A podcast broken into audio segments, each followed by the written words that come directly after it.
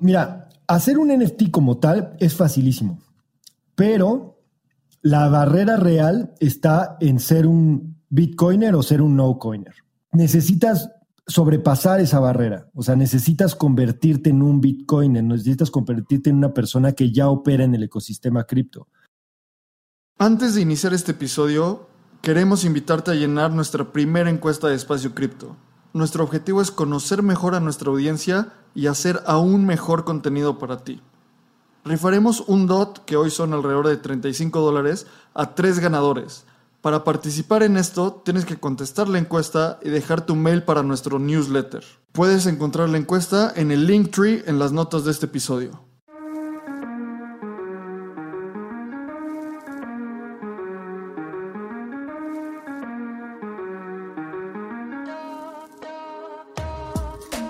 Bienvenidos a Espacio Cripto, tu podcast en español donde entenderás la fascinante industria de las criptomonedas y te mantendrás al día con lo que está pasando en este mercado. Este espacio cada día se vuelve más relevante y es fundamental continuar entendiéndolo. Aquí buscamos describir elementos sobre criptomonedas de una forma simple y entretenida. Yo soy Lalo. Y yo soy Abraham. Ojalá disfrutes este episodio. Venga.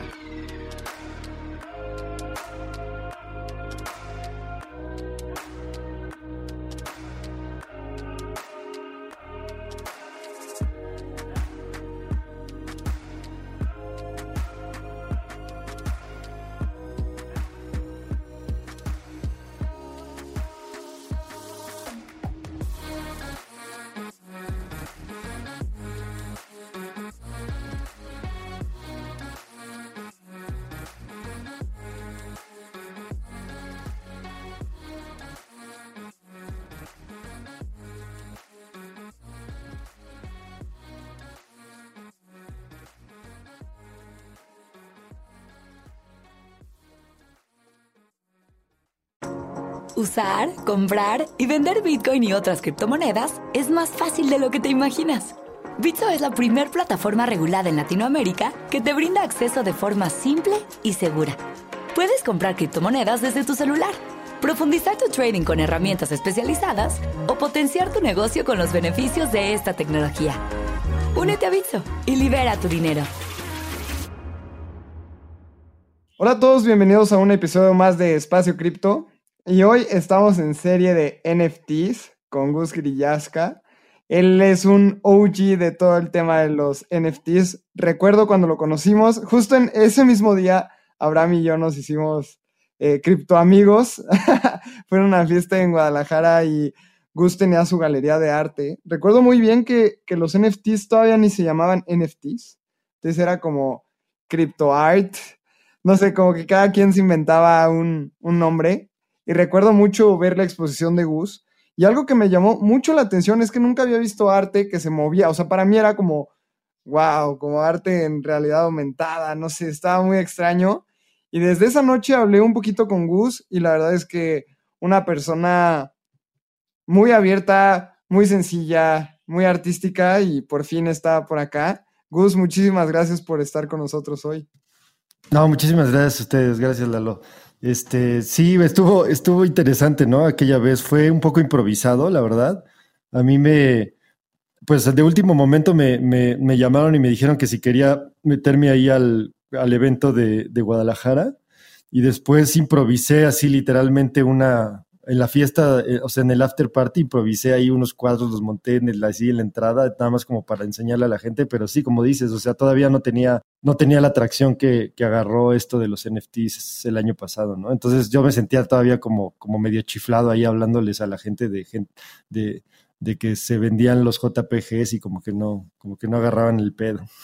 Sí, como que el concepto de NFTs la primera vez es un poco contraintuitivo porque estamos muy acostumbrados al copy-paste, ¿no? Entonces, cuando le dices a la gente como estoy vendiendo un archivo único eh, y te dicen como, pero pues cómo si yo lo puedo copiar y pegar, es, es bien interesante y a mí me encanta justo entrar en esa discusión porque entramos en, en la típica como si tú compras un cuadro de Monet fuera del Met, no te hace dueño del, del cuadro que está en el Met, ¿sabes?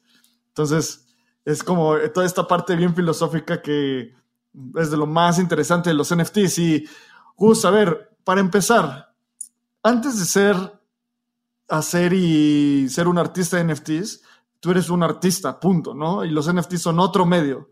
Cuéntanos cómo empezó tu carrera artística. Pues fíjate que antes de, o sea, yo realmente, em, yo fui artista desde chiquito, o sea, yo desde, desde niño pues me gustaba dibujar y, hacer música y cosas así, y bailar, ¿sabes?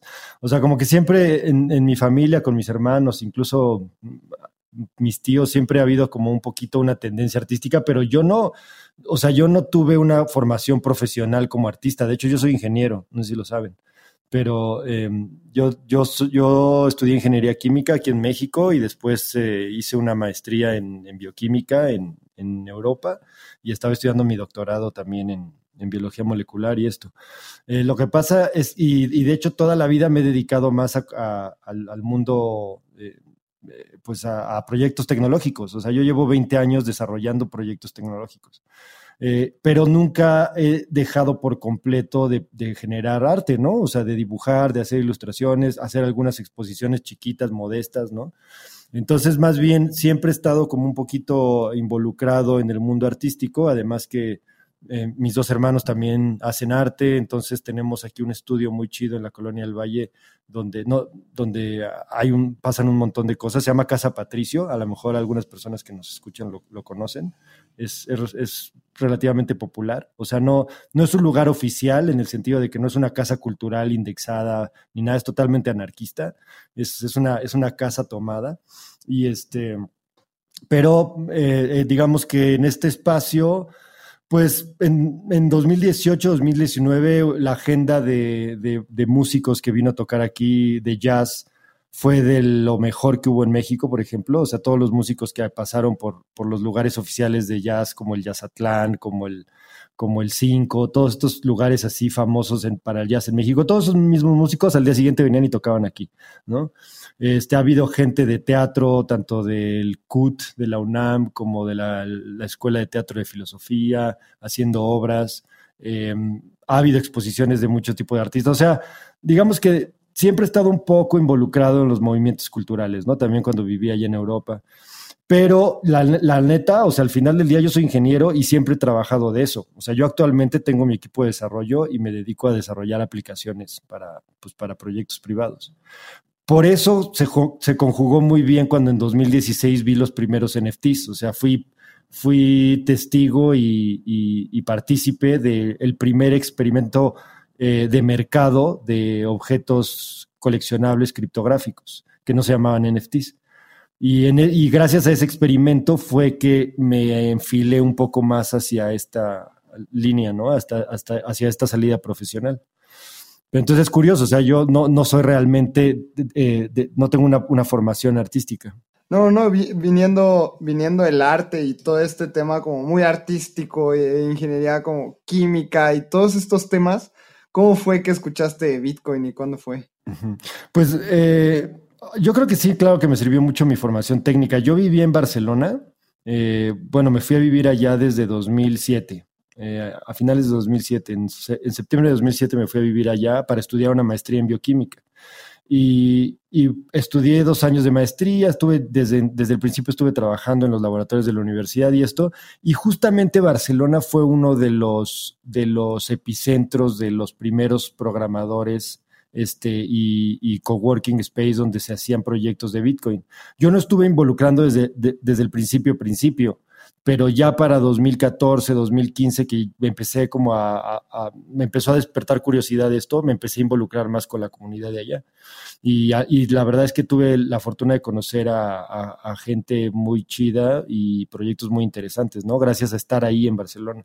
Y obviamente también era por el tema de que en algún momento como que estaba planeando volverme a México y, me jodía mucho lo del tema del cambio de, divisa, ¿no? O sea, después de varios años de estar ganando en, euros, como, como que no me hacía mucha gracia regresar a México y buscar un trabajo normal y ganar en pesos.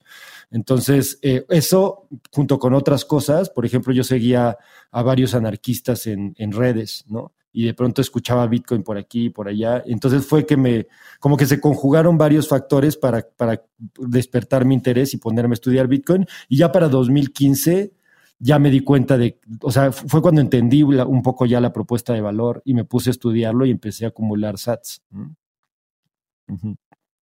Algo que me encanta de lo que dices es, justo Barcelona tiene todo el sentido y hasta están estas historias de cómo Vitalik Buterin, el fundador de Ethereum, desarrolló en una, bueno, parte del white paper de, de Ethereum en en una casa, en una colonia anarquista, separatista española en Cataluña. Entonces está como muy dentro de la, del ADN de cripto y de Barcelona, estos valores de libertad, anarquía, hasta un poco de descentralización. Y algo de todo lo que nos cuentas, Gus, que se me hace súper interesante es que últimamente yo me, he estado en contacto con personas que se dedican a a un elemento profesional específico, pero como que su bagaje es completamente diferente.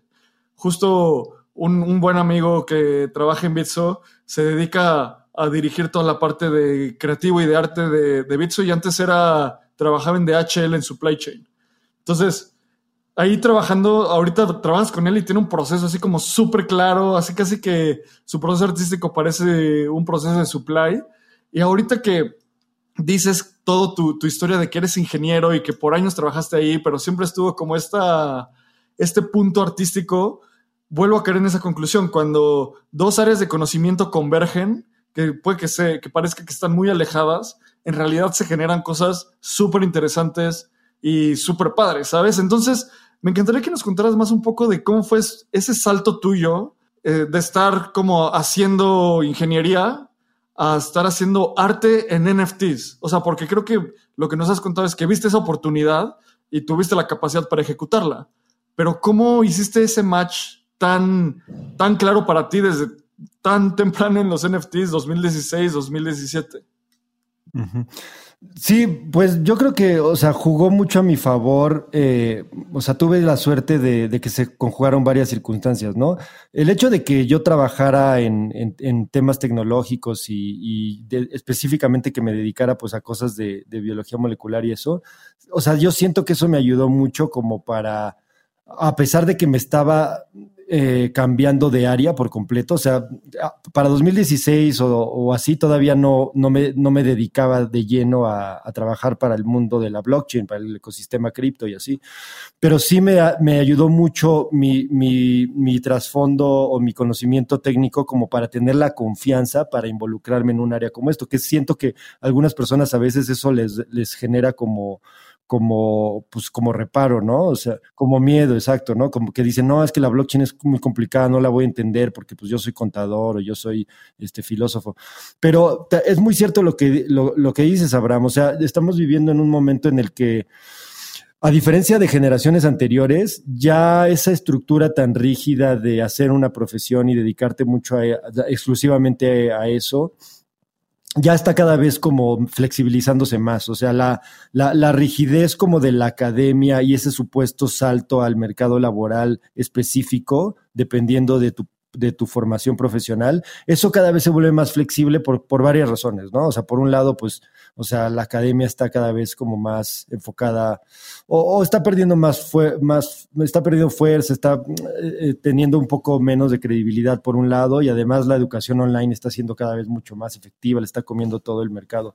Y por otro lado, pues cada vez, o sea, todo está más interdisciplinar, este, disciplinario, eh, también muchas de las personas, eh, por ejemplo, como, como jefe o como director de un proyecto, te interesa más una persona que sea capaz de, de chambear y de sacar, y, sacar un proyecto que alguien que traiga muchos títulos, ¿no? O sea, yo, yo, yo sí ficho a alguien para trabajar en algún proyecto, o sea, lo último que me interesa es que traiga muchos títulos, o sea, yo quiero ver lo que ha hecho lo que le gusta hacer, qué tan bueno es, ¿no? Entonces, todas estas cosas, eh, eh, pues, son, influyen. Y aparte, pues, eh, tuve la, fortuna de, ver uno de los primeros proyectos de NFTs eh, en tiempo real, ¿no? Desde su, desde su incepción, el, proyecto de los Rare Pepes. Eh, casi, casi cuando acababa de, comenzar. Y ese fue el primer mercado de, venta de NFTs, ¿no? De memes. Y, tuve, la suerte de estar ahí desde muy pronto. Entonces, eh, todos los que participamos de ese ejercicio de compraventa de memes, pues nos dimos cuenta que eso tenía trascendencia. Entonces, eso me ayudó, me ayudó. Yo estudié un poco de filosofía también y me he dado cuenta que mucha gente que está en el tema de Bitcoin también tiene algún background en, humanidades y en filosofía. Y yo creo que eso nos ayuda mucho porque, por ejemplo, hay, palabras como muy satanizadas como, como el anarquismo, ¿no? El anarquismo político. La mayoría de la gente, el 99% de la sociedad, si le preguntas lo que es el anarquismo, pues creen que es así como vandalismo, como caos, como terrorismo, ¿no? Como ausencia de legalidad y se imaginan Mad Max o una cosa así. Eh, solo aquellos que han estudiado un poco de humanidades o filosofía entienden que es una filosofía política que tiene muchísimo sentido. Eh, y entonces a mí me sirvió mucho haber tenido un, poco de formación. Yo estuve yendo un tiempo aquí a la Facultad de Filosofía de la UNAM, este, y no, o sea, no terminé la carrera ni nada, pero sí estuve inscrito en la Facultad de Filosofía. Y, ahí, por ejemplo, estudié un poco a, Noam Chomsky, que él eh, siempre se ha declarado como anarquista. Y, es una de las cosas que, que, desde hace muchos años, desde que tengo 23, 24 años, o sea, me ha llamado, o sea, tengo muy presente que el anarquismo no es una cuestión de caos y de, y de violencia, es una postura, eh, o sea, es una, es una filosofía política que tiene muchísimo sentido. Y entonces cuando te enfrentas a un movimiento tecnopolítico como, como el criptoanarquismo, como los cypherpunks, eh, ya tu approach es, totalmente distinto al de la mayoría de la gente. Entonces, todas esas cosas, claro que me ayudaron. Y en el momento en el que ya me puse a estudiar un poquito Bitcoin, pues fue, fue más, más fácil para mí digerirlo que a lo mejor muchas otras personas. Todo lo que dices, o sea, tiene muchísimo sentido por muchas cosas. Justo en el episodio pasado que entrevistamos a Moy Casab, hablábamos de todo este punto de anarquía y cómo la gente lo ve como algo malo pero en realidad es una corriente, como dices, filosófica que lleva miles de años. Como los filósofos griegos decían que primero se empieza como con algo completamente sin gobierno, después viene eh, la democracia, plutocracia, diferentes cosas y que el último punto es la anarquía. Y en este momento, cuando puedes tener una tecnología como cripto, en la cual no necesitas, o sea, la anarquía no es completamente falta de falta de gobierno es que tal vez el gobierno ya no es necesario porque hay algo más que, que nos imprime las reglas, que eso puede ser llevándonos a un extremo filosófico, cripto y el blockchain. Y creo que lo que dices de, de cosas interdisciplinarias y esta parte de filosofía también se me hace súper interesante. Una de chiquito, esta es una historia como no mucha gente sabe, pero ya sabes, en sexto de primaria te dejan ir a investigar las carreras que te interesan, ¿no? Ah, fue en tercero de secundaria. Y yo fui a la Facultad de Filosofía y Letras de la UNAM porque decía, es que la filosofía es muy interesante y la quiero estudiar. Y creo que al final converge en que la gente que está en cripto tiene una curiosidad nata y la gente que también estudia la filosofía es parte de lo mismo. Y la gente que está en cripto también tiene como una apertura natural, o sea, tú puedes llegar con alguien, yo sé que si llego contigo, Gus, y te digo como, oye, ¿qué crees? Estoy descubriendo esto, estoy investigando esto, no va a ser así como, ah, eso no existe o es una tontería, sino va a ser como, oye, pero a ver, cuéntame más, o sea, hay una curiosidad nata en toda esta industria. Sí, sí, claramente ahí, pues todos los que estamos en esto al menos tenemos ciertas inquietudes y aperturas que a veces mucha gente eh, pues no, no han tenido la exposición a las ideas adecuadas para, para, poder tener esa apertura, ¿no? O sea, ahora recientemente, hace dos días, literal, tuve, estábamos en la cena así comiendo pozole por, ya sabes, por, por, por las fiestas patrias. ¿no? O sea, a mí me vale madre, pero digamos que ahí la familia pues estaba haciendo pozole y pues ese sí no se, no se va a negar, ¿no? Y este, no dice que no al pozole. Nadie le va a decir que no al pozole. Pero estábamos, pues estaba con un amigo, una persona, un, un, amigo de mi hermano, que es una persona a la que yo respeto mucho, muy inteligente y todo, pero era interesante porque el tema de las vacunas, pues es, es justo algo muy espinoso, ¿no? O sea, es algo que, que genera miedo, que genera, este, es un caldo de cultivo ideal para, la, para, para los problemas y los conflictos. Y me llamaba mucho la atención como esta persona con la que estábamos, pues digamos que debatiendo, ¿no? Porque, porque decía que se debían de imponer las vacunas de forma obligatoria y tal.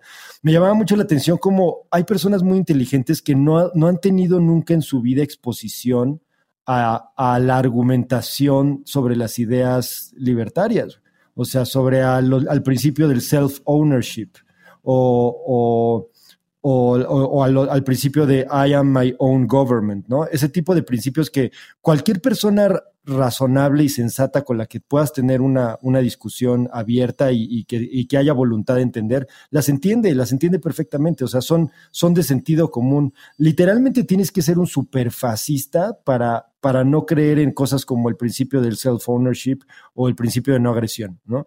Y, una vez que, que tú aceptas esos principios, todo lo demás es una consecuencia lógica, porque las ideas libertarias vienen del empirismo lógico, eh, son, son, son filosofías eh, racionales y, y, bastante científicas, a diferencia de muchas otras eh, filosofías políticas más también muy populares, por ejemplo, como filosofías más marxistas o así, que, que están basadas más bien en, teorías morales.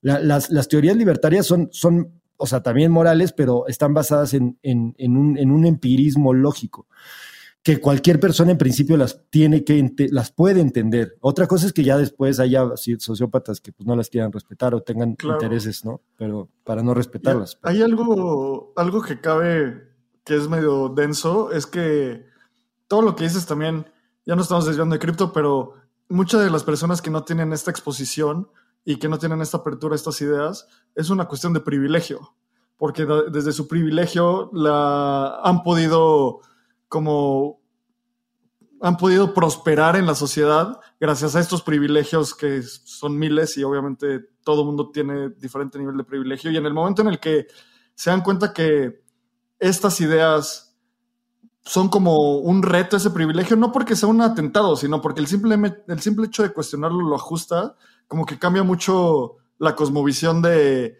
cómo te relacionas con con la sociedad, cómo te relacionas con el dinero, cómo te relacionas con la tecnología. Y al final, todo este punto de cripto es una convergencia tan profunda de tantas cosas. Yo siempre digo que si conoces a alguien que se presenta a sí mismo como un, un experto cripto, ten cuidado. O sea, o sea, está muy cañón. Yo puedo saber mucho de X, pero no voy a saber mucho de NFTs o de la filosofía de los cypherpunks o de criptografía. O sea, yo no sé tirar una línea de código. Entonces, ¿cómo me puedo decir experto de cripto, sabes? Sí, sí, hay que tener cuidado con, los, con, los, expertos en este ecosistema porque también está plagado de estafas, ¿no? Entonces, eh, es increíble. A mí me ha tocado darle asesoría a gente que no tienen ni idea de nada y dos semanas después están dando cursos de trading y, están, están vendiéndoles paquetes promocionales a sus seguidores de, cómo invertir en cripto. Y, entonces, la verdad es que es muy peligroso. La, mayoría de gente que te, o sea, uno de los principios muy efectivos, y en este ecosistema es bastante popular eso, ¿no? Uno de los principios eh, que, que mm, funciona muy bien como para tener precauciones, que si alguien te, te está ofreciendo ganancias, alguien te está garantizando que vas a tener retornos este, así eh, jugosos, eso es como un foco rojo para tener mucho cuidado, ¿no? O sea, en este, en este ecosistema no hay fórmulas para ganar dinero. O sea, este es un mejor dinero, pero eso no quiere decir que vayas a ganar dinero. Si no, si no ganabas dinero en el sistema normal, pues tampoco vas a ganar aquí. O sea. Justo. Y ahí como ya tomando todo el tema DeFi y estamos entrando como a temas de descentralización completamente, Gus, ¿cómo fue que dijiste, ok, creo que hay, hay una oportunidad en, los NFTs y cómo es que, pues es un, es un espacio completamente descentralizado, un NFT oferta-demanda completamente y hay veces que es puro DEX en, en NFT y se, y se venden todo mediante venta directa. Entonces, ¿cómo es que decidiste dar este salto de decir, ok, soy eh, químico, ahora me voy a dedicar al arte y lo voy a meter a los NFTs. ¿Y cómo es que todo esto converge? Pues mira, ha sido gradual. O sea, la verdad es que yo nunca he sido tampoco una persona demasiado aventurada, o sea, así impulsiva para decisiones así como trascendentales en mi vida. O sea, eh, digamos que soy, soy, soy bastante cauteloso en, muchos aspectos. Luego la gente que, que, que sabe que estoy en cripto y eso, y luego se entera como de mis estrategias de inversión y eso, dice, órale, yo no me imaginaba que fueras tan conservador, tal. O sea, yo la neta es que soy bastante cauteloso. Yo no, no, no di un día para otro di el salto y dije, ya nada más me voy a dedicar a Bitcoin. O sea, como que sí me, me tomó un tiempo convencerme de que este ecosistema era, era mejor o más conveniente para mí que, que pues, seguir trabajando como ingeniero químico. Y, y lo mismo está pasando con el tema del arte. O sea, no es que yo simplemente ya me convertí en criptoartista. De hecho, a veces he sentido que me han faltado huevos como para simplemente decir, a partir de hoy ya solo soy artista, ¿no? Porque los verdaderos artistas, o sea, bueno, en el sentido de que los artistas que sí estudiaron, se desarrollaron como, como artistas desde hace muchos años llevan muchos años trabajando en su propuesta artística, su imagen como artista, su historia, todo esto, le están rompiendo durísimo. O sea, acabo de tener una reunión el fin de semana pasado con, con tres de los criptoartistas este, más cercanos, más amigos míos que, que, tengo aquí, que viven por acá cerca incluso. Todos son millonarios. O sea, ¿no? Se volvieron millonarios del año pasado para acá. Entonces yo a veces digo, puta, joder, o sea, me tenía que haber dedicado más a hacer arte en los últimos tres o cuatro años en lugar de estar con proyectitos dando clases.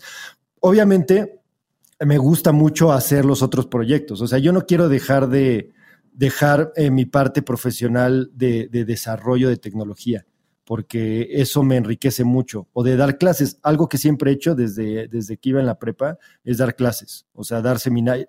Actualmente lo hago a través de dar seminarios y talleres y esto de Bitcoin. Y como siempre hay gente que quiere saber, pues entonces programo grupitos y, doy una clase. Acabo de grabar unos, unos talleres para educación online también a principio de esta semana. Estas cosas no las quiero dejar pero realmente no es que haya sido de un día para otro, pum, ahora ya solo soy artista, ¿no? O sea, como que sigo trabajando en las cosas eh, para las que estudié un poco, aunque no, ahorita no me, ahorita no, actualmente no estoy involucrado con proyectos de, de, desarrollo de, de, procesos químicos y cosas así, pero siempre eh, tengo como un pie por ahí en cosas tecnológicas y al mismo tiempo sigo desarrollando un poco de, más arte, ¿no? Que debería de trabajar, o sea, cada vez quiero transicionar más a hacer más arte y hacer cosas creativas, porque la verdad es que, o sea, me arrepiento de no tener mucho más obra los artistas que tienen ahorita mucho más obra están vendiendo, no sabes, o sea, están vendiendo como pan y están vendiendo obras carísimas. Y yo la verdad tengo una, un, un,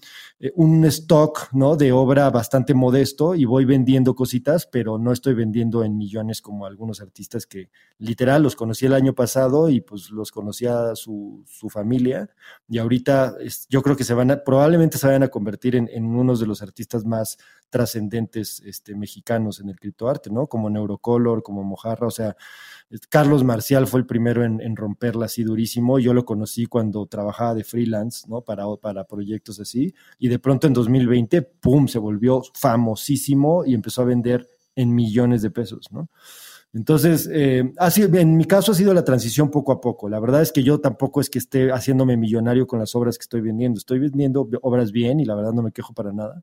Este, pero, pero hay artistas que están vendiendo muchísimo. Sabe, cabe mencionar también o sea que son una minoría los que están vendiendo muchísimo. obviamente ahorita ya yo estoy en grupos de puros mexicanos o de la mayoría son mexicanos, en los que, bueno, todos venden un poquito por aquí por allá, pero la verdad es que, o sea, no, no se están volviendo ricos todos, pero es como todo, ¿no? O sea, no, hay gente que es muy buena y muy exitosa y hay gente que pues no, no vende tanto, aunque a veces también son muy talentosos, pero la cuestión de la venta no necesariamente está, está no, no, es, no es necesariamente una consecuencia de, tu talento. Hay gente muy talentosa como artista que pues no vende nada, no sabe vender. Y al revés, hay gente que es medianamente talentosa pero sabe vender muy bien. Entonces, el mundo de los NFTs es mucho un mercado, entonces hay que tomar en cuenta eso, ¿no? O sea, no... Sí, 100%. No es todo felicidad. Creo que una de las cosas más interesantes que mencionas es esto de tu apetito natural por dar clases, que creo que hasta es algo que mucha gente dentro de cripto también lo tiene. O sea, como que mucha gente dentro de cripto tiene como esta, este empuje por expresar la palabra y que era eso es antes de cripto. O sea, hay gente que, que, siempre le ha gustado dar clases, entonces como que tenemos mucho en común todavía en esta industria. Mientras se haga más grande, pues eso se va a diluir, pero eso sigue siendo... y fíjate, un apunte rápido, o sea, fíjate que es curioso que las ideas libertarias, o sea, la, corriente de pensamiento libertario, que basado pues en esto que decíamos ahorita, el principio del self-ownership y cosas así, Justamente el otro día estaba leyendo como historia del, de los libertarios así, pues desde, desde finales del siglo, del siglo XIX y así.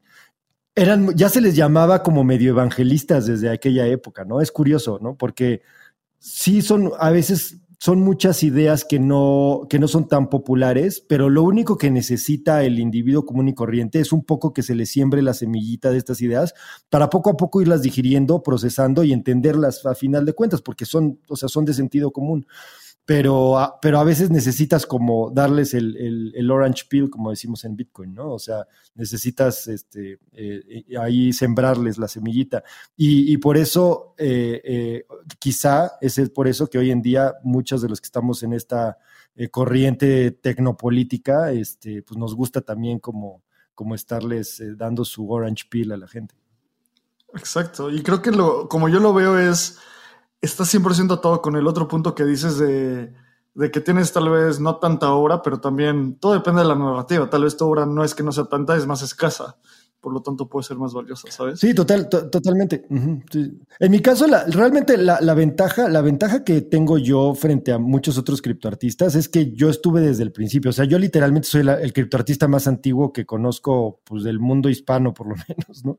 O sea, este, o sea, literalmente, a lo mejor sí hay alguien más por ahí, pero yo soy la, la o sea, de las personas que conozco que hacen NFTs, yo no conozco, por ejemplo, ningún mexicano que haya hecho NFTs antes que yo ningún late. A lo mejor por, ahí conozco un venezolano que también estaba conmigo desde el principio, pero poco más. ¿Y cómo lo hacías? Porque era en Ethereum, lo, lo sobre un smart contract de Bitcoin. ¿Qué, ¿qué, pasaba ahí? Ajá, o sea, el primer, mira, he, dado varias pláticas sobre la historia de Bitcoin, de, perdón, de los NFTs. Eh, sobre todo tengo un par con, eh, tengo una reciente con, con la Blockchain Academy, la de aquí de México. Este, pero he dado algunas pláticas, si quieren, ahí pues, seguro que en YouTube las pueden encontrar. Pero digamos, para no, para no echar mucho rollo, ha habido, hubo muchos experimentos sobre lo que hoy en día llamamos NFTs, o sea, muchas desde, desde el principio, desde Bitcoin. Y de hecho, la idea, así como la idea de un objeto digital criptográfico coleccionable, la primera, eh, o sea, la primera evidencia histórica que tenemos de algo así es de Hal Finney de, principios de los años 90, o sea, mucho antes de que se publicara Bitcoin. O sea, esa idea ya se persigue desde hace mucho tiempo. Lo que pasa es que obviamente hasta que no se publica Bitcoin y empieza a funcionar, se pueden implementar todas estas ideas. Y por lo mismo, desde que, desde que Bitcoin está funcionando, Hubo, muchos experimentos en distintas cadenas. Había una que se llamaba Namecoin. Este, o sea, ha habido como muchos proyectos artísticos para hacer algo así. Sin embargo, el primero que fue un mercado, o sea, hubo una comunidad que empezaron a generar memes y los empezaron a comprar y vender, fue el proyecto del Rare Pepe Directory. Entonces hay un, hay un meme verde de una rana verde que, que, que, que lo conocemos como el Rare Pepe, Estoy viendo si aquí tengo a la mano una imagen. La, tengo por allá, pero ahorita la, ahorita la agarro para que la vean. Este, el, el, el, es, un, es un meme de una rana verde que tenía muchos años. Es, creo que el, dibujante que lo inventó es como de 2005 y había como hay un montón de foros y de directorios de, de, colecciones de diseños, pero en 2016 a unos güeyes se les ocurrió aunar a cada uno de estos diseños a un token en la blockchain de Bitcoin con un smart contract que se llama Counterparty, que es una especie de Ethereum simplificado, o sea, que simplemente busca hacer como assets, hace tokens con un second layer en Bitcoin y estos tokens tienen varias propiedades, o sea, es, lo más parecido a, un token tipo RC20 o RC721 de, de Ethereum, ¿no? Pero sobre Bitcoin. Y eso sucedió en verano de 2016. O sea, creo que el directorio abre en septiembre o en, en agosto de 2016. Entonces yo en septiembre, estando en una meetup en Canadá, un güey que, con el que todavía me llevo muy bien, es un, es un programador de la Universidad de, de York, este, pues así, literalmente hablando de Bitcoin, me dijo, ¿ya viste esto? Ah, no, pues que fíjate que yo también hago arte, pues hagamos un diseño, hicimos uno, hicimos los zombie pepes, hicimos 400 mil millones de copias, y este, y entonces, o sea, literal, teníamos, o sea, teníamos zombie pepes para regalarle a todo el mundo. Actualmente todavía tengo. Cada que platico de esto, siempre abro la, invitación a que si alguien quiere meterse a la página de artolin.org y abrir una, una wallet, le envío unos zombie pepes y va a tener algunos de los primeros NFTs de la historia. Yo jalo. Este, Sí, sí, sí, pues ahí métanse. O, se pueden, o, se pueden meter a la rarepepewallet.com, ¿no? Que es el proyecto original de los primeros, o sea, del, del, primer mercado de NFTs que hubo. Obviamente, al poco tiempo, la gente de Ethereum importó esta idea y, Ethereum, al ser un protocolo Turing completo, mucho más flexible, etcétera, este, pues ahí creció mucho más el ecosistema porque es mucho más fácil hacer este tipo de cosas en Ethereum. Ustedes si, si, alguien, si alguien tiene la curiosidad y quiere probar eh, utilizar Counterparty, o sea, como por ejemplo con la wallet de Artolin, que es artolin.io, este, o, eh, o, la Rare PP Wallet, se darán cuenta de que tiene bastantes limitaciones frente a, las plataformas de Ethereum, que son súper fáciles de usar las plataformas en Ethereum, ¿no? Pero bueno, en cuanto a solidez, eh, en algunos sentidos tiene, tiene, tiene mejores propiedades aquellos tokens porque literalmente son o sea, está eh, embedded, ¿no? ¿Cómo se dice eso? Eh, eh, em, ensomatizado, embedido. El, el, NFT, toda la información del NFT está hasheada y está metida en una transacción de Bitcoin. O sea que tus NFTs, que al final, eso es importante de, de señalar, el NFT no es la imagen digital, es, una, es un activo financiero, es un asset que está correlacionado de alguna forma con una imagen digital, pero tú lo que no, o sea, aunque lo decimos de broma en este ecosistema, ay, sí, hoy me voy a ir de compras, voy a comprar unos, unos JPGs, realmente no estás comprando el JPG, o sea, estás comprando un activo financiero digital que está en la blockchain y que corresponde a esa imagen, pero la imagen la puedes copiar, la puedes descargar, la puedes hacer lo que quieras, es como cualquier imagen que te comparten por WhatsApp. O sea, la imagen como tal no vale nada. Lo que vale es el activo financiero que está correlacionado a esa imagen y el conjunto de esas dos cosas, de ese activo financiero cripto y esa imagen es lo que llamamos un NFT. Oye, eso está... Y, y, por lo tanto, nada más para, nada más para concluir esto rápido, esos activos financieros de la blockchain de Bitcoin con Counterparty en algunas cosas son mucho más sólidos que, este, y resistentes que los de Ethereum. Entonces tiene mucho sentido que los Rare Pepes ahorita se están súper revalorizando y vendiendo por, por cantidades obscenas. ¿no?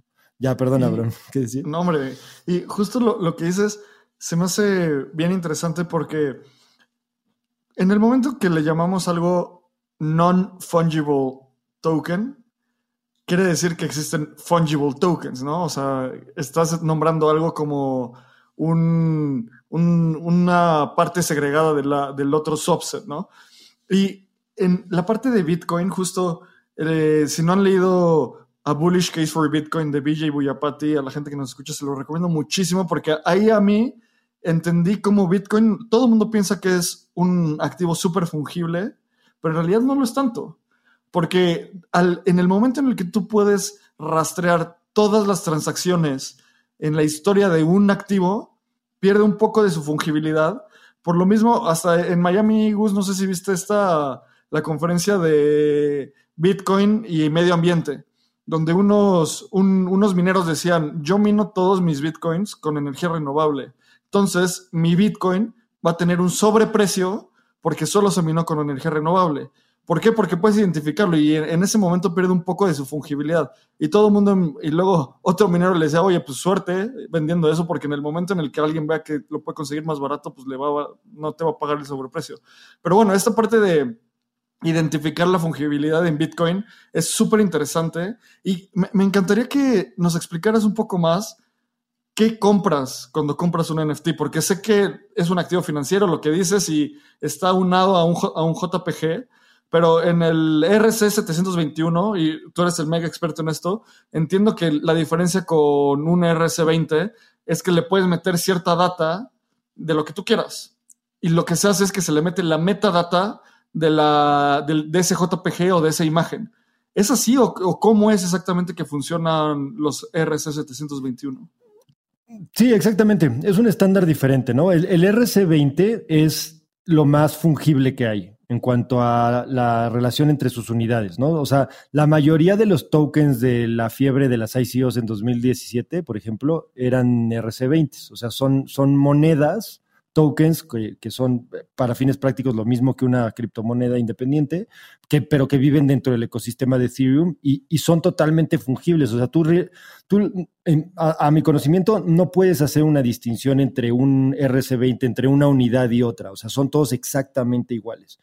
A diferencia de, como bien mencionas, de, Bitcoin, ¿no? O sea, Bitcoin mucha, mucha gente considera que su, su, eh, su falta de, fungibilidad absoluta es un defecto de diseño en, en, algunos sentidos, ¿no? O sea, por ejemplo, la gente de la comunidad de Monero eh, eh, considera que ellos son el verdadero Bitcoin, ¿no? Algunas personas, o sea, todo el mundo quiere ser el verdadero Bitcoin, pero, o sea, he estado en meetups de gente de Monero donde dicen, es que Monero es como debería de ser Bitcoin, o sea, ni siquiera puedes saber de dónde te llega una transacción ni cuánto saldo tiene otra persona, no hay forma de auditar la, el, el libro de contabilidad, del ledger, lo cual introduce otros problemas pero en cuanto a la fungibilidad es lo más fungible posible. Y eso está muy bien porque según los, los, eh, los economistas de escuelas de, pensamiento monetaristas, consideran que la fungibilidad es un requisito indispensable para que los sistemas monetarios funcionen mejor.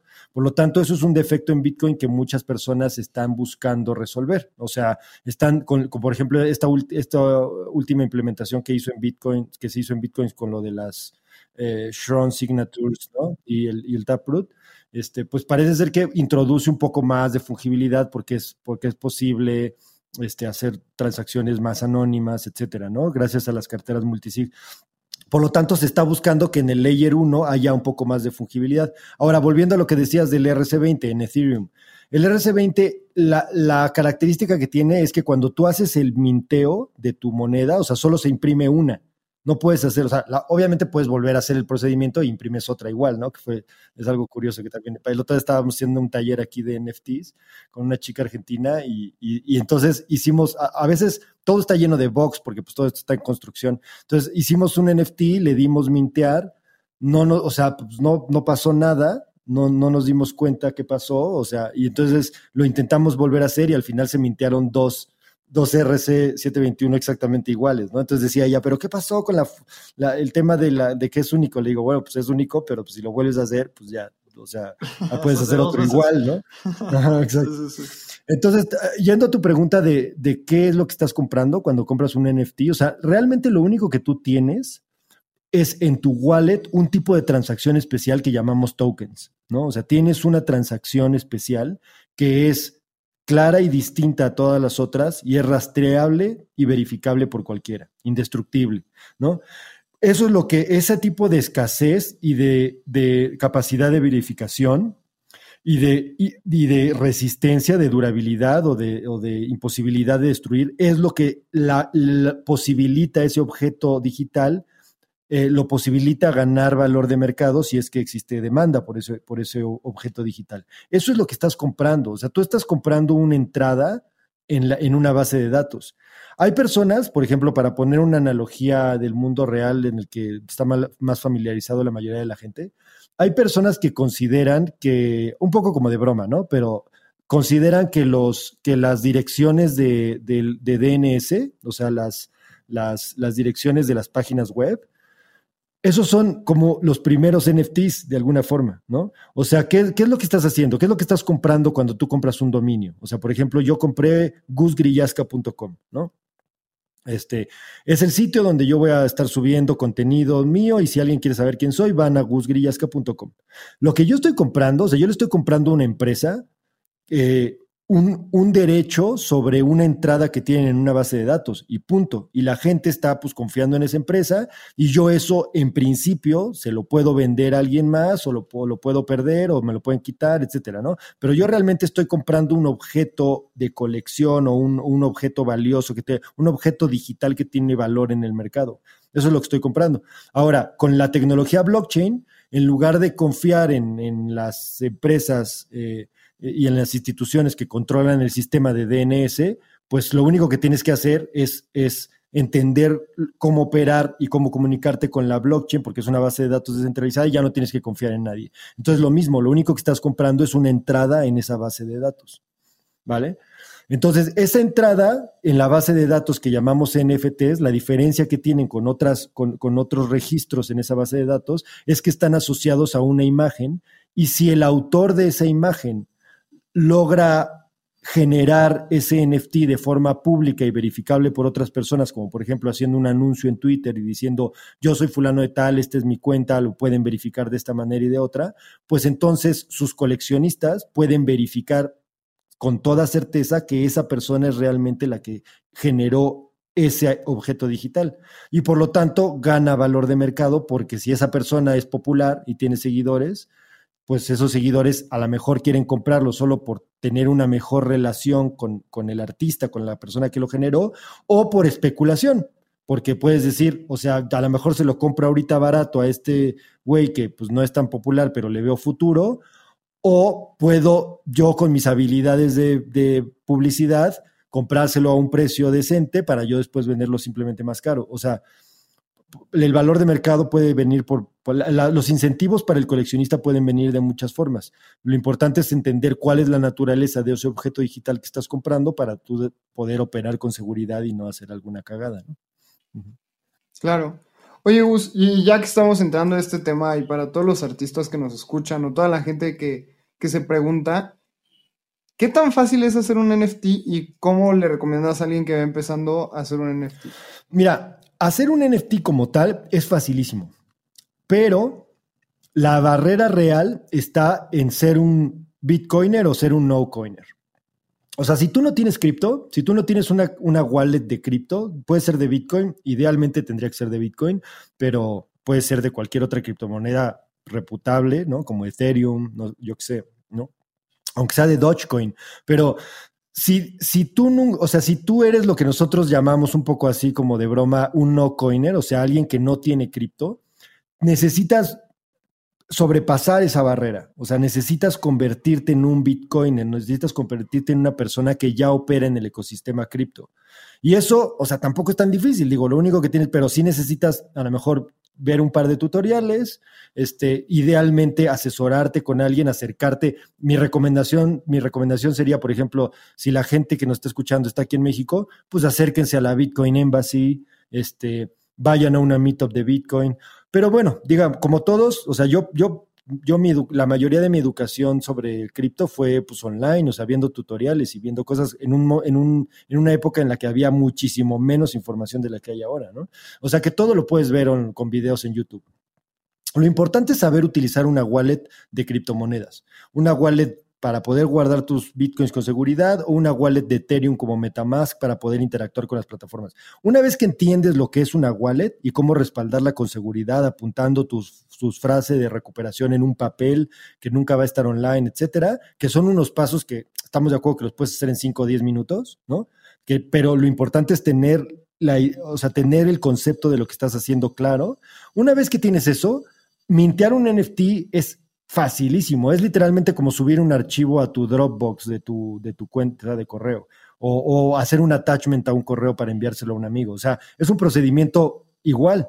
O sea, simplemente tienes que escoger el archivo digital que quieres tokenizar, así lo llamamos, ¿no? Que quieres convertir en un NFT utilizar una plataforma famosa como OpenSea o como Rarible o, como Artolin, la que, este, desarrollamos nosotros, o como el Artist Liberation Front, que nosotros también somos, este, pues no fundadores, pero este, heredamos ese proyecto y somos desarrolladores de ese proyecto. Y son, plataformas que simplemente siguen los estándares tradicionales, sigues una serie de pasos que te llevan de la mano y generas tu NFT. Y obviamente te, si lo quieres hacer en Ethereum y es tu primera vez, pues a lo mejor te cuesta muy caro, igual te gusta, igual prefieres eh, empezar por una plataforma como HIC, que está en Tesos y es súper barato hacer tus NFTs ahí.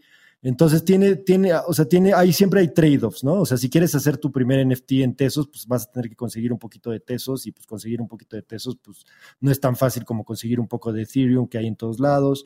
Entonces hay algunos trade-offs, pero la, la realidad es que es súper fácil hacer un NFT.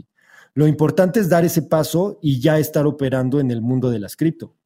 Que eso, o sea, también por una cuestión de tu futuro financiero es algo que todo mundo debería de hacer. O sea, todo mundo debería de entender por lo menos entender algo básico de lo que es Bitcoin, sacudirse un poco todos esos prejuicios y toda esa propaganda de los banqueros que se escucha en los medios tradicionales, que solo tiran mala propaganda hacia esta industria, ¿no? Que es básicamente mala propaganda para retrasar la adopción. Eh, sacudirse un poco esos prejuicios e involucrarse un poquito en el mundo de cripto para entender lo que es, para saber utilizar una wallet y ya los pasos siguientes son súper fáciles. Oye, Gusi, justo nos has contado cómo cada vez es más fácil hacer un NFT. Seguro el proyecto de los Rare Pepes pues fue un proyecto tecnológico un poco pesado porque siempre que se crea algo nuevo, la primera vez cuesta mucho trabajo y de ahí se vuelve mucho más fácil. Ahorita están pasando un montón de cosas raras, interesantes, locas en NFTs. Desde CryptoPunks vendiéndose por millones de dólares hasta juegos en, Ethereum que nadie sabe qué está pasando, pero de repente se mintan NFTs anónimos y son como eh, sets para estos juegos de, pues, videojuegos en, en un futuro sobre Ethereum. ¿Tú hacia dónde ves que va la industria de los NFTs. Y ahí mismo, sobre esa misma pregunta, ¿qué es lo más raro o loco que te ha pasado eh, o que has visto en NFTs en los últimos años? Pues mira, de cosas raras y locas, o sea, como es un mercado tan especulativo y tan dinámico, o sea, todo el tiempo están pasando, como tú mencionas, Abraham, cosas súper locas, ¿no? Entonces, o sea, literal, diario hay dramas, hay gente a la que se descubre que eh, un artista por ahí, toda su obra se le estaba pirateando de una cuenta de Instagram de otra persona, o simplemente toda su obra estaba literalmente influenciada por otro güey. O sea, vemos cosas así, o, por ejemplo, de pronto se descubre, esto ya está, está pasando varias veces, se descubre que un artista realmente era un proyecto un proyecto así como económico de un despacho de, diseño, ¿no? Y, y, no es un artista, sino que es un grupo. De, hace poco había una cuenta ahí de una de un artista que pues por el nombre parecía que pues era como una chica y realmente era un grupo de cabrones ahí en un despacho de diseño haciendo entonces o sea como que todas estas cosas están pasando pero son la consecuencia lógica de un mundo en el que en el que hay anonimato no y es importante conocer este, los valores y la importancia del anonimato. Entonces son consecuencias que pues de alguna forma son un poco inevitables. Eso es como las cosas locas.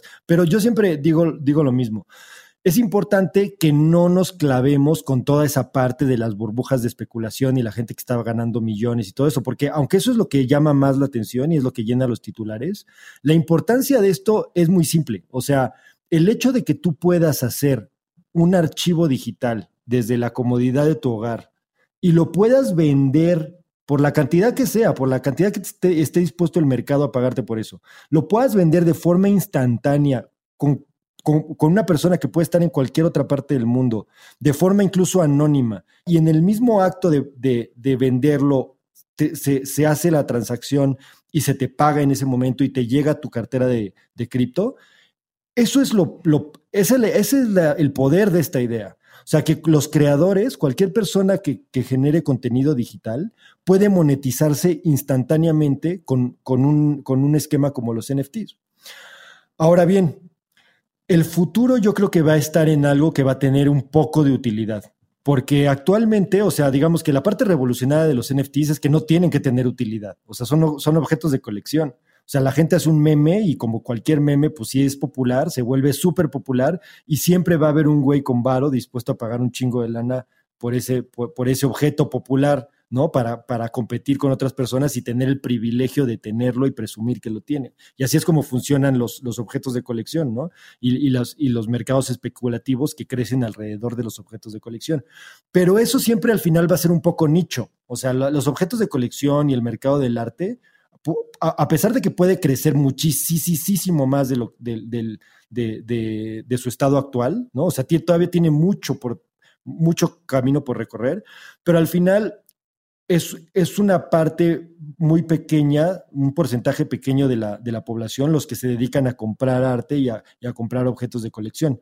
Yo creo que la verdadera adopción va a estar en, industrias como los videojuegos, porque uno, algo como un NFT en la industria de los videojuegos, que es una industria gigante, de hecho es la industria del entretenimiento que viene con más ímpetu, creo que ya es la más grande de todas las industrias del entretenimiento, pero, pero digamos que a, la velocidad a la que está creciendo, tiene una aceleración mucho mayor a todas las otras industrias, incluyendo Hollywood, incluyendo la televisión, la radio, este, todas las otras industrias del entretenimiento, los deportes, televisados, etcétera. La industria de los videojuegos es la que viene más potente. Y aparte, parece ser que los videojuegos o la idea del juego se va a comer muchas otras industrias, o sea, todo se va, como dicen en inglés, todo se va a gamificar, ¿no? O sea, todo, muchas, muchas cosas como por ejemplo la educación, muchas aplicaciones, incluso en ciencia, eh, por ejemplo, este, es un dato curioso, eh, la gente que se dedica a descifrar la estructura molecular de una proteína, por ejemplo, que, muchas veces es muy compleja la, la, estructura molecular de una proteína, se están diseñando desde hace muchos años plataformas para hacerlo como un juego, o sea, que se abren, se hace open source, cualquier persona puede descargarse ese juego y, las personas desde su computadora, ya sea los individuos como jugando con la estructura o literalmente solo un software, así como Minaje, se dedican a desarrollar eso. Entonces se está gamificando muchas industrias. Y por lo mismo, un juego de video, cuando introduces un elemento como un NFT, simplemente lo llevas a otro nivel.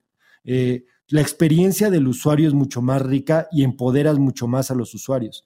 Entonces, lo más seguro, y lo estamos viendo en tiempo real, pero lo más seguro es que en los próximos años vamos a ver cómo la industria de los juegos o una muy buena parte van a absorber la idea de los NFTs y esto le va a dar una adopción tremenda.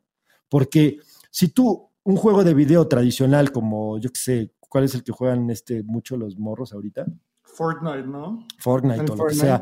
Si, si en lugar de, de, depender nada más de la plataforma y de pues un aplauso, ¿no? Cuando ganas y ya, tú realmente puedes ganar puntos que tienen valor de mercado, o sea, que los puedes extraer, o sea, puedes ganar una criptomoneda con, con, con, tus, con tus habilidades en el juego. Pues, o sea, ya, ya eso, para empezar, ya es un incentivo mucho mayor para que juegue mucho más gente. O sea, ya no solo son personas que tienen eh, horas de ocio disponibles, sino que ya se vuelve una profesión inmediatamente. Pero no solo es que te paguen con criptomonedas, sino que si tú ganas un artículo este, preciado dentro del juego y ese artículo es un NFT, literalmente tú lo puedes sacar del juego y ponerlo a la venta en Amazon. ¿Me entiendes? Entonces tu relación con el juego llega a otro nivel, o sea, toda la plataforma del juego se vuelve más descentralizada y empodera más a los usuarios, que es lo que muchos creemos que es el futuro de las redes sociales también. O sea, la centralización de las redes sociales actual, que aparentemente a nadie le gusta más que a los, a los administradores de esas plataformas, el futuro de eso está en, en, que, en que sean más como una DAO, o sea, que sean organizaciones mucho más horizontales en, las que todos los participantes tengan cierto poder de decisión. Entonces, eso es, eso es lo que yo veo como el futuro de los NFTs, o sea, algo que tenga un poco más de utilidad, porque ya el objeto nada más digital, escaso, indestructible, que sin ninguna utilidad tiene valor, eso va a seguir creciendo y va a estar poca madre y para estarnos riendo y, especulando y jugando con memes, eso está chido, ¿no? O sea, ya es suficientemente divertido y va a seguir creciendo mucho pero para que sea atractivo para, para un porcentaje mayor de la sociedad, yo creo que va a ir por, por, por cosas como, como, como videojuegos, o por ejemplo, otro ejemplo podría ser los puntos que te da Starbucks o, o, las, o, las, empresas como estas, puntos promocionales, pues si todos esos puntos, o sea, no solo son unos numeritos en tu teléfono, sino que además como que tienen carita, o sea, literalmente son un NFT, este, pues yo creo que tienen mucho más, mayor posibilidad de adopción y mucho más incentivo para que la gente quiera coleccionarlos y adquirirlos y eso les va a dar más valor de mercado. ¿no? Que es lo que estamos viendo con todas las plataformas de DeFi. 100%. Y yo, agregando lo que dices, veo dos verticales. Una, digitalización de activos escasos, lo que dices de Fortnite, o sea, hay gente que gasta un chorro de lana en vestir a su monito de Fortnite y de repente yo no juego Fortnite, pero sé que de repente dejan de actualizar los skins y es como, güey, puta, me quitaron a mi, me quitaron mi ropa, casi, casi, como, y eso solo pasa porque es un punto centralizado. Cuando lo descentralizas con un NFT, jala muy cañón. Entonces, en esa, en esa vertical de digitalizar artículos escasos, o más bien artículos escasos digitales, el otro obvio que veo y que me parece fascinante, y este se va a tardar aún más, pero es todo el tema del metaverso, ¿sabes? O sea, que tú vivas en una realidad paralela, que es una realidad digital, y así como tú tienes este mouse que solo sirve para controlar mi computadora, vas a tener tus artículos digitales ahí en el metaverso. Y ahí eh, es donde entra la segunda vertical, que es, a mí me, hizo total sentido el punto de los NFTs cuando pensé esto. La fungibilidad es un tema completamente inventado por el humano. Solo algo intangible puede ser fungible. ¿Por qué? El mismo oro es, es, es fungible en el momento en el que lo fundes y le das una forma de moneda, tiene un valor y una percepción completamente diferente que un lingote. Técnicamente no, porque nuestra idea dice, ok, pesa lo mismo, por lo tanto es igual. Un billete es completamente no fungible cuando lo analizas, el, el objeto. Un billete de 100 pesos, si yo ahorita le pongo una X a la mitad, va a seguir valiendo 100 pesos, pero en realidad es un objeto completamente diferente. Y cuando escalas eso a cosas como tu casa es completamente eh, no fungible.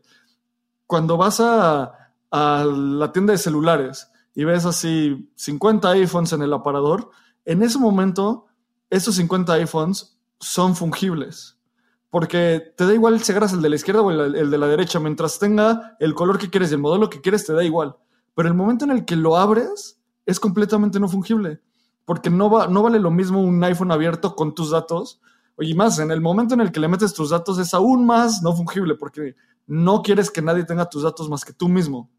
Entonces, si eso está pasando, ya tenemos esta idea de que todo en el mundo físico es no fungible. Y también tenemos esta idea de cómo muchas veces los entes centralizados son, puede ser muy difícil tener única fuente de verdad. Como que los NFTs en el blockchain es como obvio, van a pasar, ¿sabes? O sea, vamos a tokenizar todo lo que está en el mundo. Y cómo sé en un futuro que esta computadora es mía, es porque la llave privada, o más bien mi llave privada que almacena el título de propiedad de esta computadora, yo la tengo. Entonces, yo veo claramente esas dos verticales de, evolución en NFTs. Y es una de las cosas que más me emociona en cripto, honestamente. Yo veo otras dos que no se emocionan mucho, pero creo que también van a hacer un impacto muy duro va a ser la música, toda la industria de la música. ¿Qué pasa si, si limitas las reproducciones de una canción? ¿Qué pasa si... Y la otra, videos y películas. ¿Qué pasa si nada más tienes 5.000 reproducciones de una película que la gente empieza a hacer muchísimo hype y imagínense que nada más 5.000 personas puedan ver La vida es bella. Eso para mí es, es otro tema que la gente lo va a pagar. Va a pagar millones de dólares por la reproducción de una película y tal vez eso sea como la descentralización de los cines, ¿no? Y que yo pueda comprar el archivo y lo vea con mis amigos y nada más tenga cierto número de reproducciones. A mí ese tema se ha hecho muy poco. Hay un proyecto que se llama Earlier Beats, que es de música y puedes vender tu canción y solo se, puede reproducir X número de veces. Y después alguien más te puede comprar los derechos de esa canción y reproducirla dos mil veces. Pero creo que ese es un tema que también es escasez es algo mucho más apreciado a, nivel masa que tal vez el, arte, porque el arte es, es algo demasiado de nicho, como decía Gus, pero ¿qué tal una película, no sé, de Batman, que se pueda reproducir nada más 10.000 veces en todo el mundo? Creo que mucha gente podría estar dispuesta a pagar eso. Ya después te metes como al tema ético de que si es ético limitar algo tanto, pero creo que a mí es, esas dos cosas de, de los NFTs a mí me encantan. Bueno, mira, realmente no lo puedes limitar porque, o sea, solo, lo puedes limitar a nivel de la plataforma. Pero digamos que si una persona paga por, ver la película, pues igual ya la puede copiar y reproducir. Eh, pero sí lo, interesante es, es, un poco lo que decíamos de, o sea, va a haber, va a haber muchos, en la línea de que, tú dices, Lalo, de nuestra relación con la industria, o sea, cómo va esto a transgredir la industria de las películas y de la música. Eso definitivamente. A nivel, sobre todo a nivel de la plataforma. O sea, tú, por ejemplo, para acceder a cierto contenido dentro de Spotify, si tienes un NFT o, lo que sea en tu wallet, eso te va a dar acceso. O sea, van a, creo que sí vamos a ver esos esquemas de utilidad con algunos NFTs. De hecho, ya sucede. Y lo, y lo, que, y lo que decías tú, Abraham, de los, los, metaversos, o sea, no, eso no está lejos, eso ya está sucediendo desde el año pasado. O sea, en, en CryptoVoxels o Decentraland, literalmente se utilizan NFTs para poder acceder a un evento. O sea, si tú, si tú y, y los wearables de los avatars son NFTs. Entonces, tus wearables de CryptoVoxels son, son un NFT que compras en OpenSea. Y entonces ya cuando lo tienes en la misma wallet con la que te conectas a ese metaverso, entonces ya te aparece tu avatar con unos lentes, con unos zapatos especiales, así chulos, lo que sea, ¿no? O sea, eso, eso, ya, está, eso ya está pasando. Y también entras, nosotros eh, hemos organizado algunas galerías de arte en, en, en, CryptoVoxels y en, y en Decentraland.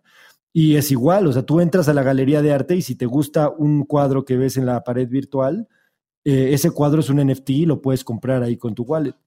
Es, curioso y, e importante ver que desde el principio la principal utilidad que se le dio a los, NFTs es justamente nada más en el ciberespacio. O sea, lo que realmente trasciende o, transgrede eh, de forma más, más, este, más radical es nuestra relación con el ciberespacio, porque la criptografía, y, esto no es nuevo, ¿no? O sea, la criptografía es lo que le da materialidad al, mundo virtual.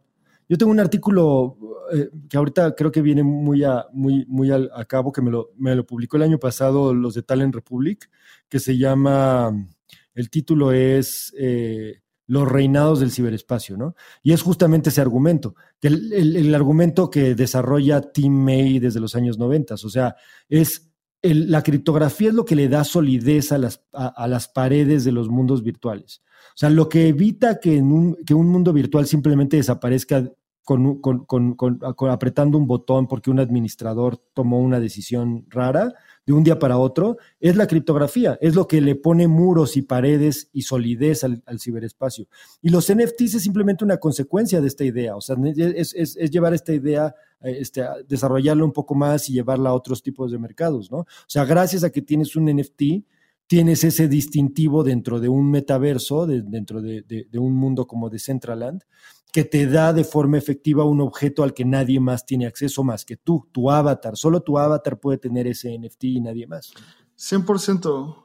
Y creo que definitivamente los episodios de Espacio Cripto más entretenidos son cuando hablamos de este tipo de cosas que no solo son qué está pasando hoy en el mundo cripto, sino cómo converge la filosofía, la tecnología, cómo converge la sociedad en esto, cómo nos vamos a relacionar con este tipo de, evoluciones tecnológicas.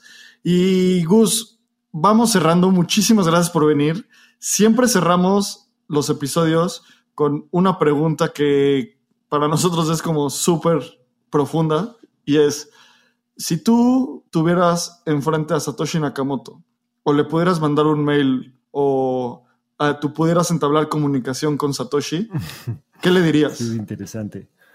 Pues a mí, por ejemplo, algo, algo que me da mucha curiosidad eh, de Satoshi Nakamoto, de, si, supiera quién era y pudiera hablar con él, es, o sea, ¿cuáles, cuáles son sus orígenes? O sea, ¿acaso Satoshi Nakamoto es como un, proyecto militar, ¿no? Muy probablemente, ¿no? Muy probablemente es un proyecto militar. O sea, es, es un insider del, Deep State. Eh, o porque yo veo que, yo siento que es un poco más probable que sea un insider del Deep State que, que simplemente un, este, un revolucionario este, totalmente ajeno, no lo creo. Pero si es, es alguien del Deep State, mi, pregunta sería, o sea, ¿qué es eso del sistema que quiere, que, que buscas destruir con esto? ¿no? Yo pienso, yo, yo me imagino que dentro del, del aparato eh, eh, gubernamental internacional ¿no? que, que hay, este, los globalistas, digamos, dentro de ese mismo aparato hay distintas facciones y hay gente que se está dando cuenta que ese es el atentado más grande hacia la supervivencia de la humanidad, ¿no? Este poder tan grande que tienen los estados, que son la maquinaria de guerra más grande que ha habido en la historia de la humanidad. Entonces yo siento que desde dentro de, sus trincheras, esta gente se está dando cuenta que son una amenaza para el futuro del, del mundo y entonces inventaron algo para destruirse a sí mismos. Entonces yo le preguntaría eso, ¿no? Yo le preguntaría realmente o sea, tú vienes de ahí, quieres, estás, e, e, eres realmente ese virus que busca destruirse a sí mismo por el bien del futuro de la humanidad. Eso, no sé, se me ocurre, se me ocurre eso. ¡Guau!